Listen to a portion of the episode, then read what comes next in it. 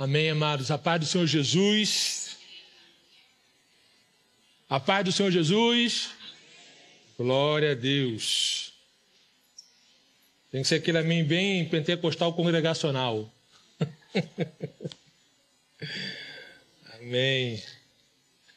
Eu recebi o convite do presbítero Léo, do Ministério Familiar, para estar aqui hoje. Recebi com muita alegria esse convite. É... Confesso aos irmãos, ainda bem que o presbítero falou para mim assim: olha, você fica à vontade, é dia das mães, você pode falar sobre mãe, mas pode falar sobre família também, já que a gente está no mês da família. É... Falar sobre mãe é, no Dia das Mães é algo bem natural, né? É bem normal. Mas hoje eu não quero falar sobre mães, não. Eu quero falar sobre família mesmo. É, não que eu não dê importância a esse dia. É, louva a Deus por cada mãe que está aqui. Vocês são extremamente importantes. A minha mãe é importante na minha vida, assim como outras, a minha mãe de sangue, assim como aquelas que me adotaram e aquelas que eu adotei como mães também. Né? Porque na igreja a gente tem esse privilégio, né, amados? A gente tem um monte de mãe. Né? Quando a nossa não está presente, vem outra, puxa a orelha, dá uma, né? uma palavra aqui, uma palavra ali. A gente vai crescendo nesse ambiente, nessa grande família, e Deus vai nos abençoando e nos fazendo crescer. Eu louvo a Deus pelas mães e por essa igreja que é minha família, minha grande família em Cristo Jesus. Então, eu quero falar um pouco sobre família, mas eu quero pensar sobre família a partir de um, de um homem chamado Jó. E eu quero convidar você a abrir a sua Bíblia no livro de Jó, no capítulo 1. Vamos ler apenas os cinco primeiros versículos. Jó, capítulo 1, do verso 1 ao verso 5.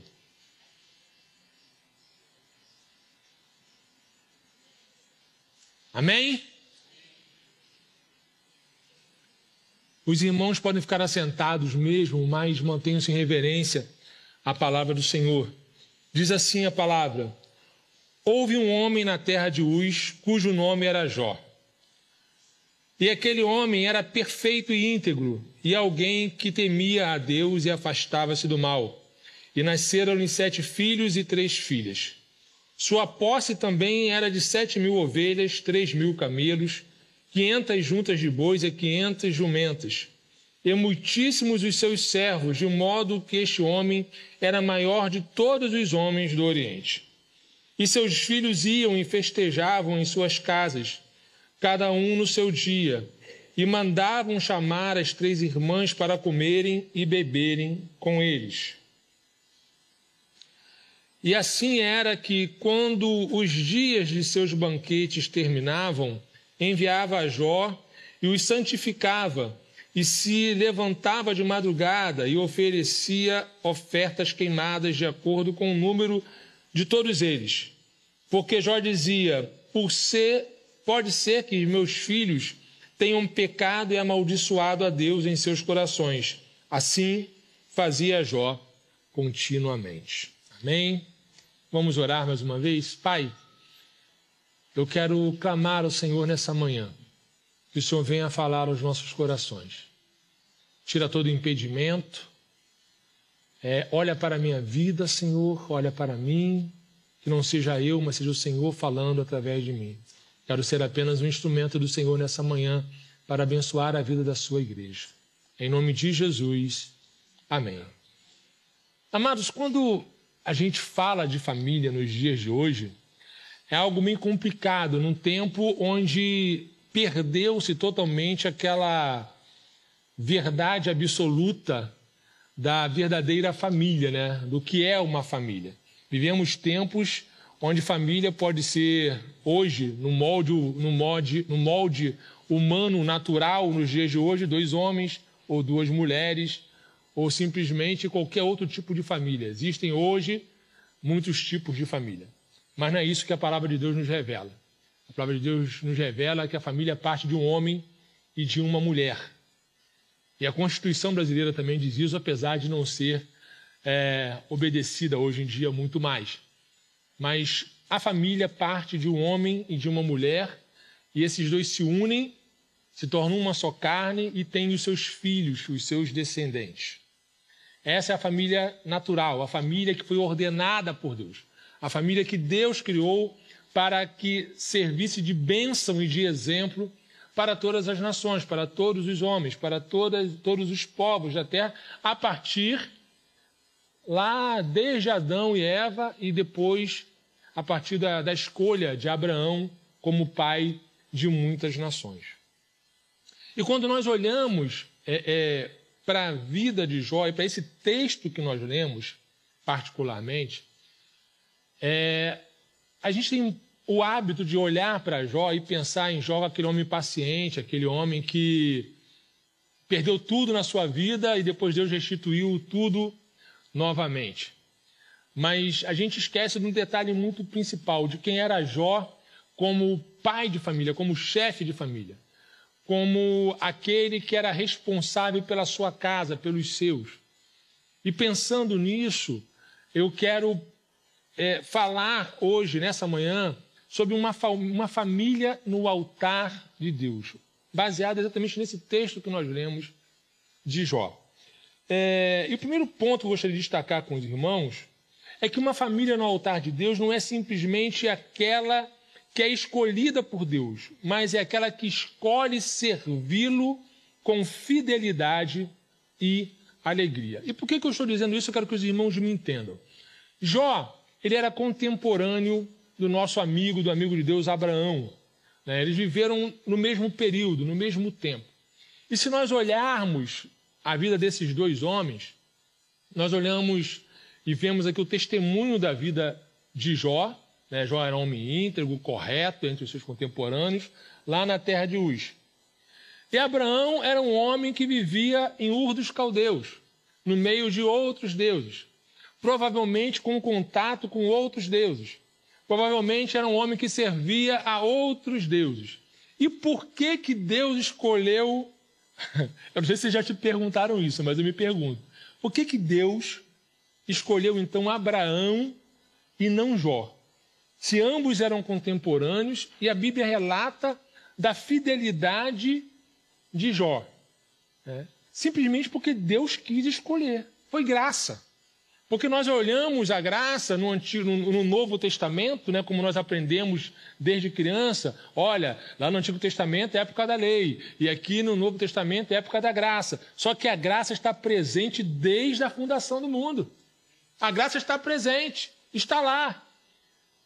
E Deus resolveu, na sua infinita graça, no seu infinito amor, escolher Abraão para ser pai de muitas nações para dele fazer um povo de propriedade exclusiva sua. E Jó, que era um homem íntegro, um homem correto, Deus escolheu também. Deus o chamou também. E ele escolheu, escolheu servir a Deus com o que ele tinha de melhor. Sabe, amados, muitas vezes nós ficamos preocupados com as escolhas de Deus. Ah, que Deus escolheu fulano para ser é, é, um músico, porque Deus escolheu fulano para ser pastor. E para que, que Deus me escolheu? Deus te escolheu para ir para o céu.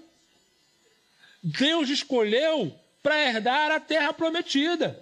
Deus te escolheu, nos escolheu para sermos um povo também de propriedade exclusiva sua. Nós não, não temos o mesmo sangue de Abraão, mas existe um sangue que está sobre nós, o sangue de Cristo Jesus. Ele escolheu essa grande família que aqui está. Escolheu um homem lá em Ur dos Caldeus, mas também escolheu um homem Uz. Que, de repente, pode não ter sido referência para multidões, mas foi uma referência tão grande que o próprio Deus testemunha dele. Quando fala para Satanás: Você viu meu servo Jó? Não tem ninguém igual a ele, não. O homem é bom, é temeroso a mim, né? se desvia do mal. O cara é bom. Um homem bom, íntegro. Deus ele tem nos chamado como família. Não importa se é para coisas grandes ou coisas nem tão grandes assim. Mas há um referencial. E precisa haver um referencial. Eu sempre digo, a minha família é uma família muito grande, amados. E, e eu, já, já falei isso algumas vezes aqui. É, eu tenho o privilégio de ter nascido numa família evangélica e ser a quarta geração de congregacionais na minha família. É, meu bisavô, o saudoso Odete, ele foi fundador da Igreja Evangélica Congregacional de Perobas. É, meu bisavô morreu com 98 anos. Meu avô, o filho dele e seus filhos, os seus irmãos, né, aprenderam o caminho do Senhor, porque meu avô se converteu ainda novo, cedo. Aprenderam o caminho do Senhor. Eu não sei para que, que meu avô foi escolhido, mas eu sei que ele foi escolhido para a salvação. E a partir da semente que foi lançada no coração dele, né, hoje nós estamos, pelo menos da parte da minha mãe, do meu, do meu pai, do meu avô, é, por parte materna, na quinta geração lá em casa, que são as meninas. A quinta geração de crentes. Não importa se congregacional, não importa. Crente. Por que eu estou dizendo isso, amado?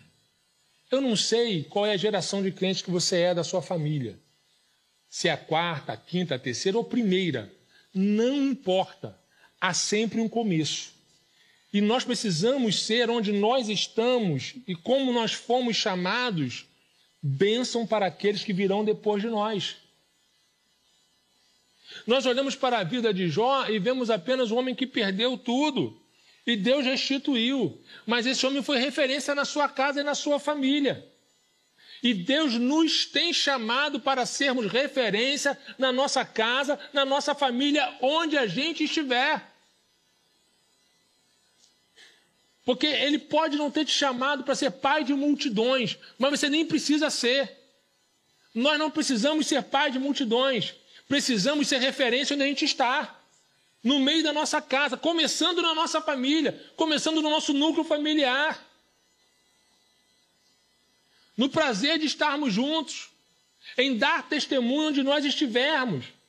Nós nos preocupamos muito, muitas vezes, em dar testemunho do lado de fora. Mas como é o nosso testemunho da nossa casa, para os nossos familiares? Como você tem sido visto? como seus parentes é, é, olham para você e qual a referência que eu e você temos no meio da nossa parentela. É muito bom quando nós olhamos no meio da nossa parentela e alguém fala assim: Fulano é diferente. Olha, a Cristina é diferente lá. Ela dá testemunho. Olha, Paula é diferente. Sabe, ela dá testemunho, ela realmente é cristã. Eu vejo Deus na vida dela. Olha, Pedro é diferente. É. No casamento deles lá, um, um amigo dele deu, soltou um palavrão ali, pelo amor de Deus, rapaz. Que, que, aqui eu estou no meio do meu povo, do povo de Deus aqui. Pastor, tá tranquilo, cara. Deixa ele lá, deixa ele na dele. Mas ele sabe quem Pedro é. Ele sabe quem Pedro é. As pessoas sabem quem você é. Seus parentes sabem quem você quem você é. Eu louvo a Deus porque da multidão da minha família, muitos são evangélicos. Muitos conheceram Cristina, tem outros que não conheceram, apesar da história do meu bisavô. Mas teve um começo. A semente foi plantada, o evangelho foi anunciado, o testemunho foi dado. Seja você a referência no meio da sua família. Não se preocupe se você foi chamado para grandes coisas. O maior chamado meu e teu é o céu. Eu não quero ser pregador de televisão. Eu não quero ser pregador de uma igreja multimilionária ou pastor de uma igreja multimilionária. Eu não quero ser uma igreja de pastor de multidões. Eu quero ir para o céu. E eu quero ser referência na minha geração, começando na minha família. Eu falava na classe no domingo passado: olha, é, é, eu sou cheio de erros e vou continuar errando até o final da minha vida. Mas graças a Deus ele me escolheu. Por quê? Graça. É, graça. Como a pastora Margarita fala, minha amiga, ela fala: olha, é, é, eu não me escolheria, mas ele me escolheu. É. Por que, que eu não me escolheria? Eu não me escolheria. Eu não jogo futebol, amados. Quem me conhece sabe disso. Né? Eu nunca fui escolhido. Eu sempre era o último. o último. Era naquela fila. Né? Vamos escolher os times. Eu sempre era o último. Porque eu nunca joguei futebol. Né? Eu posso ser o último em tudo. Mas ele me escolheu. Mas ele me escolheu. Eu posso não jogar uma pelada, posso não jogar vôlei, posso não jogar nada, porque eu não jogo nada mesmo. Nada. Também não toco nada e não canto nada. Só Jesus na causa. É muito ruim. Mas ele me escolheu. Sabe, não se importe é, é, com as coisas pequenas. Porque aquele que te escolheu, te escolheu não pelo valor que você tem para a humanidade, para, para os homens, mas por aquilo que você representa para Ele. Para Ele. Para Ele nós somos importantes. Para Ele eu sou importante. Eu sou indispensável. Você é indispensável para Ele. Não importa o seu tamanho. Não importa se tem cabelo ou não, como eu. Um dia eu já tive. Né? Não importa. Se é magrinho, gordinho, baixinho ou alto. Se joga bola ou não joga bola. Se é um excelente atleta ou não. Se é o melhor da sua classe ou o pior da sua classe. Aquele que te escolheu, te escolheu como você é. Mesmo que ninguém te escolhesse. Então seja referencial na sua casa, na sua família.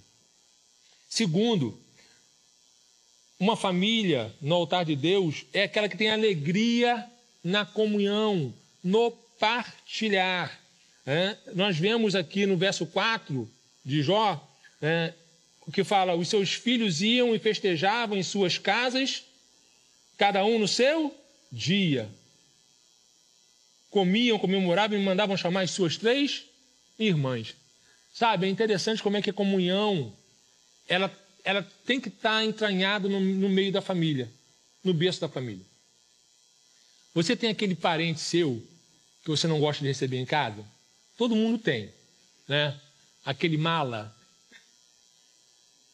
que quando chega, você solta o piche, né? Que esse cachorro ninguém aguenta, para poder o cara ir embora, a pessoa ir embora. Sempre tem esse. Né? Você não quer ter por perto, porque é um, é um mala sem alça. Mas Deus chamou para a gente ser referência e ter comunhão até com esse mala sem alça. Sabe? Porque a gente quer estar perto daquelas pessoas que pensam como nós, que são relativamente parecidas como nós. Só que a gente precisa entender que nós fomos chamados para sermos exemplo e andarmos em comunhão uns com os outros. Mas não adianta ter comunhão simplesmente com aqueles domésticos da fé. Os domésticos da fé é muito bom. É gente que crê como você, é gente que geralmente pensa como você. É? Então é bom você estar no meio desses. Mas como você vai abençoar a sua casa, os seus familiares, se você não tiver comunhão também com eles? Estar no meio deles. Estar junto com eles. Eu estava testemunhando na célula, um dia desses, de alguns arrependimentos que eu tenho como, como chefe de família. Na época de seminário, eu sempre fui muito aplicado naquilo que eu faço. Como a igreja pagava o seminário para mim, eu tinha um comprometimento de estar presente nas aulas do seminário. E por causa disso, eu perdi dois aniversários das minhas filhas. Né? Por causa do comprometimento que eu tinha de estar no seminário, porque eu pensava comigo assim: Pô, se a igreja está pagando, eu não posso faltar. Mas eu tinha boas notas. Eu poderia até ter faltado essa, é, esses dois dias, que não ia, não ia me comprometer em nada no seminário. Mas é, é, eu faltei, eu não faltei e cheguei no aniversário das minhas filhas já no finalzinho do aniversário. Se arrependimento matasse, eu estava fulminado. Não faça isso. A sua prioridade é a sua família. A sua prioridade é a sua casa. A sua prioridade são aqueles que moram contigo, estão debaixo do mesmo teto que você. A sua família é a sua prioridade. É aqueles que você tem que primeiro zelar é por eles. Não adianta a gente ganhar o mundo todo, amados. Não adianta a gente ter zelo pela obra de Deus e não ter zelo pela família. A palavra de Deus diz que a gente é pior do que o incrédulo quando a gente faz isso.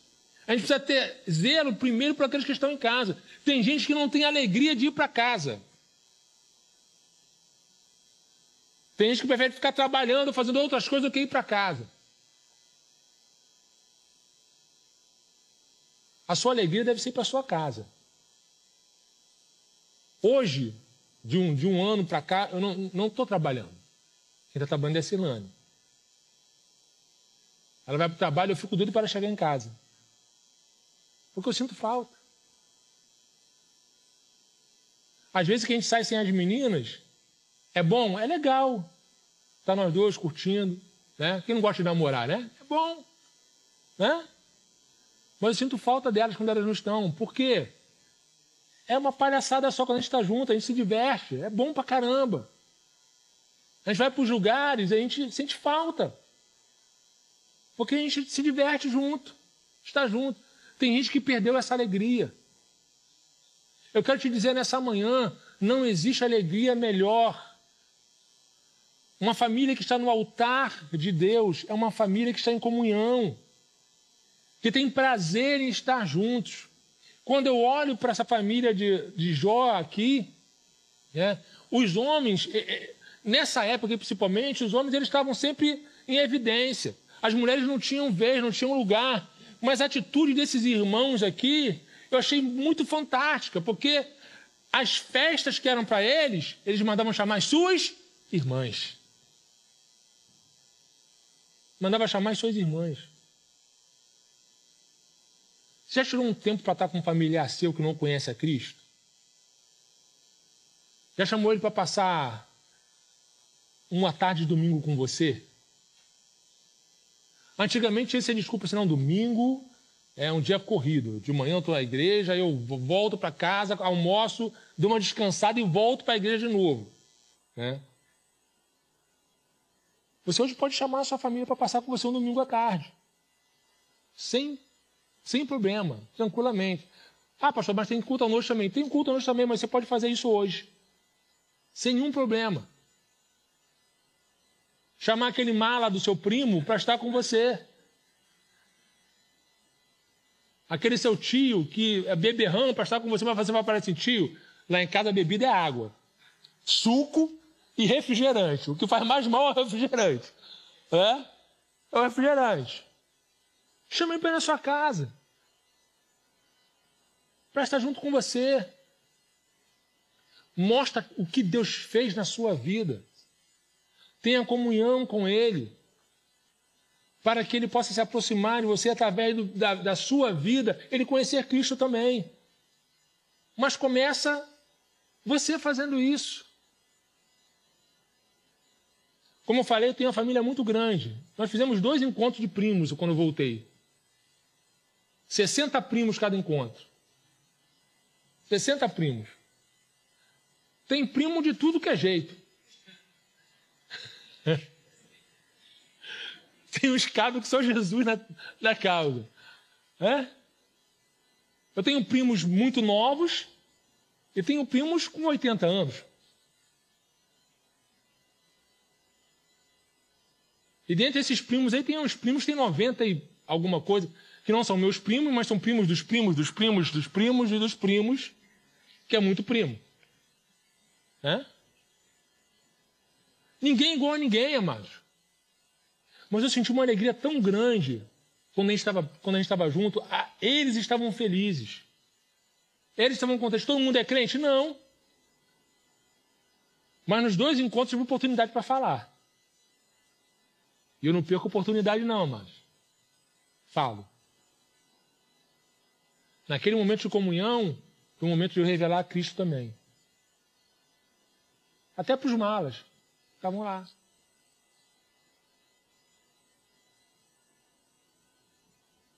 Aproveite os momentos, aproveite as oportunidades com sua família. Tenha comunhão com sua família. não apenas no núcleo familiar onde você está, mas estenda isso para os seus primos, tios, tias. Estenda isso.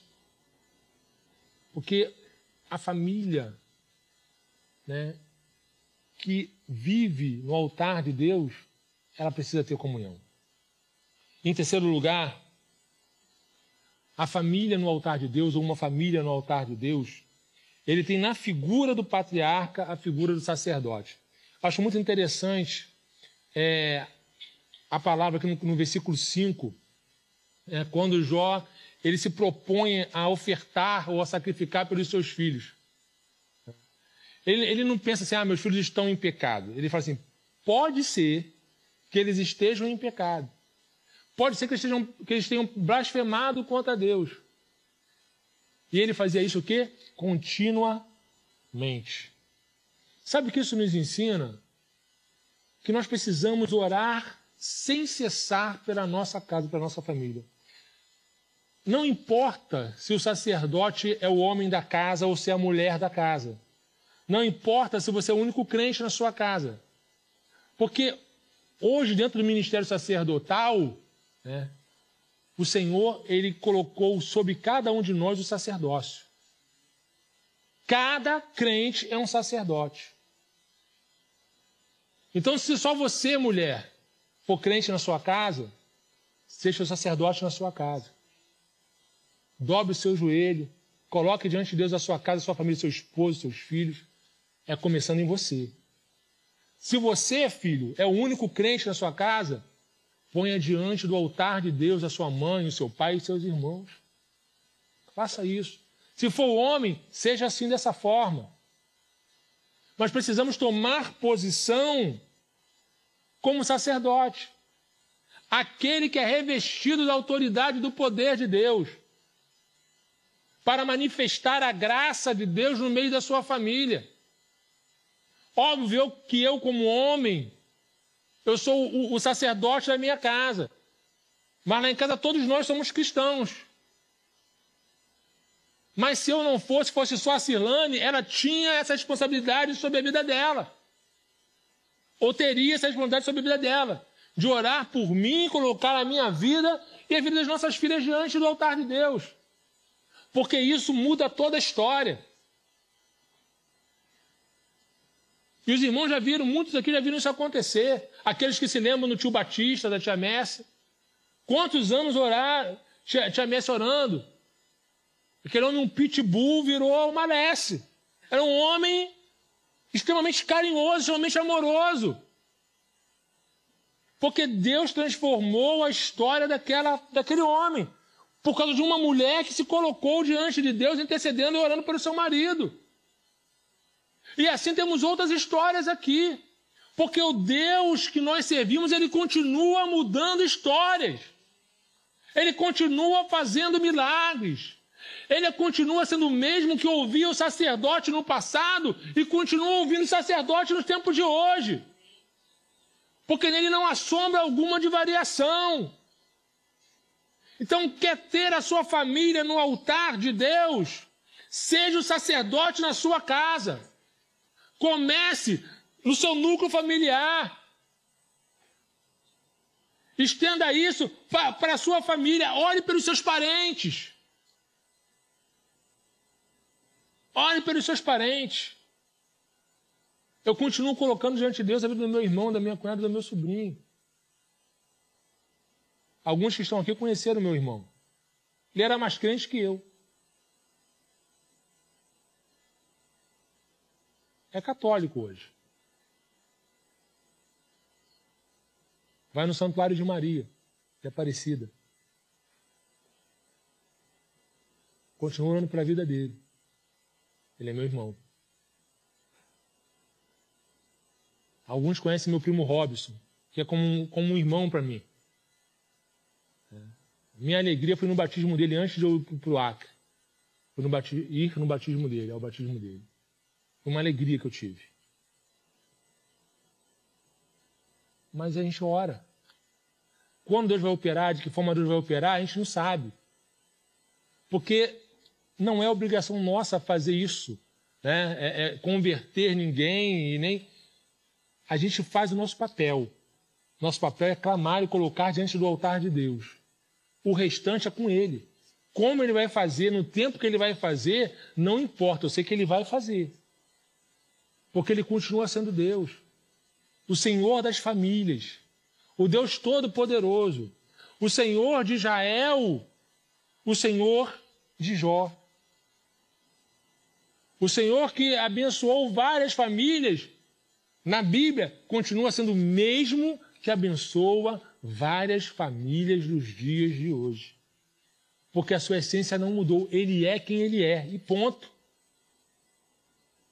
Não vai deixar de ser quem ele é nunca. Ele não pode mudar. Ele tem ordenado bênção sobre nós. Ele tem nos chamado para grandes coisas. Ele ordena a bênção no meio da comunhão. Ele é aquele que continua ouvindo a oração do sacerdote. Continua ouvindo o clamor. Ele quer continuar abençoando a minha casa e a tua casa. Que possamos servir a Deus com alegria sempre buscando a face desse Deus, se for necessário, com choro, se prostrando diante dele com choro, com lágrimas, com pranto, carregando pó e cinza, mas ele continua sendo Deus. Eu quero encerrar com três aplicações na nossa vida. Três aplicações se tornam perguntas para mim e para você. Você tem sido exemplo de fé e fidelidade cristã na sua casa, para os seus familiares? É, lá na segunda carta de Paulo a Timóteo, capítulo 1, verso 5, ele vai dizer assim: Olha, é, é, você tem, tem a mesma fé, eu tenho ouvido que você tem a mesma fé, a mesma fidelidade que sua avó e que sua mãe. Né? Paulo fala para Timóteo. A mesma fidelidade que havia nelas há em ti.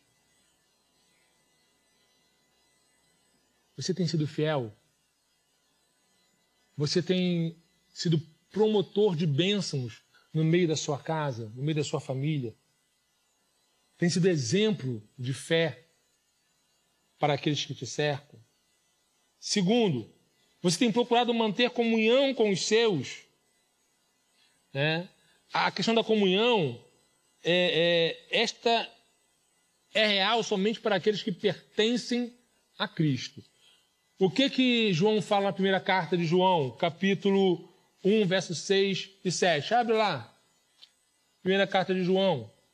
Essa é clássica.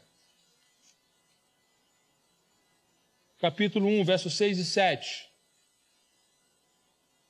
Ele vai dizer assim: se nós dissermos que temos comunhão com Ele e andamos em trevas, mentimos e não praticamos a verdade. Aí o verso 7 ele vai dizer assim: mas se andamos na luz, assim como Ele está na luz, temos comunhão uns com os outros.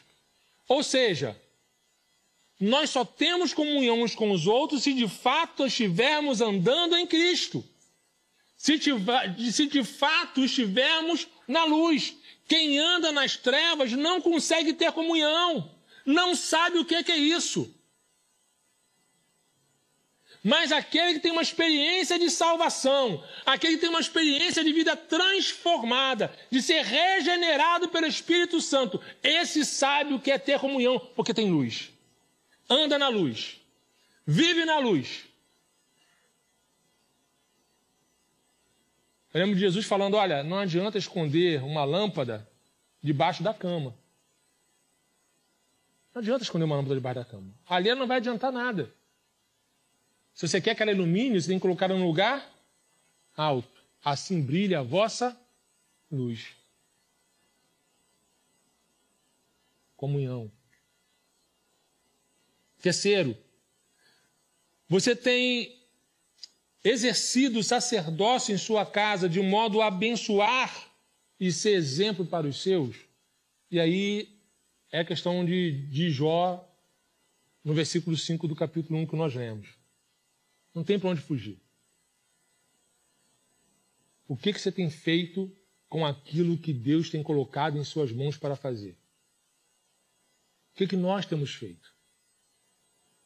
Que possamos realmente exercer o sacerdócio, fazer da nossa vida e da nossa família uma família no altar de Deus de verdade, para que possamos seguir e prosseguir conhecendo a Cristo, sendo luz para essa nação, sendo luz para aqueles que estão em trevas, mas principalmente começando no nosso núcleo familiar. Aqui na igreja, de repente é muito fácil ser luz, mas seja luz na sua casa, seja luz no meio dos seus parentes, daqueles que muitas vezes dizem assim, você não tem mais jeito. Eu só lembro de, do, do Léo, testemunhando aqui daquele amigo dele, né? É, é o improvável. Sabe aquele improvável? aquele que ninguém quer chamar para jogar futebol? É esse que Deus quer chamar. Aquele que nem você escolheria para ser seu parente. Mas esse, Deus ele pode chamar para ser muito mais do que seu parente, ser seu irmão em Cristo Jesus.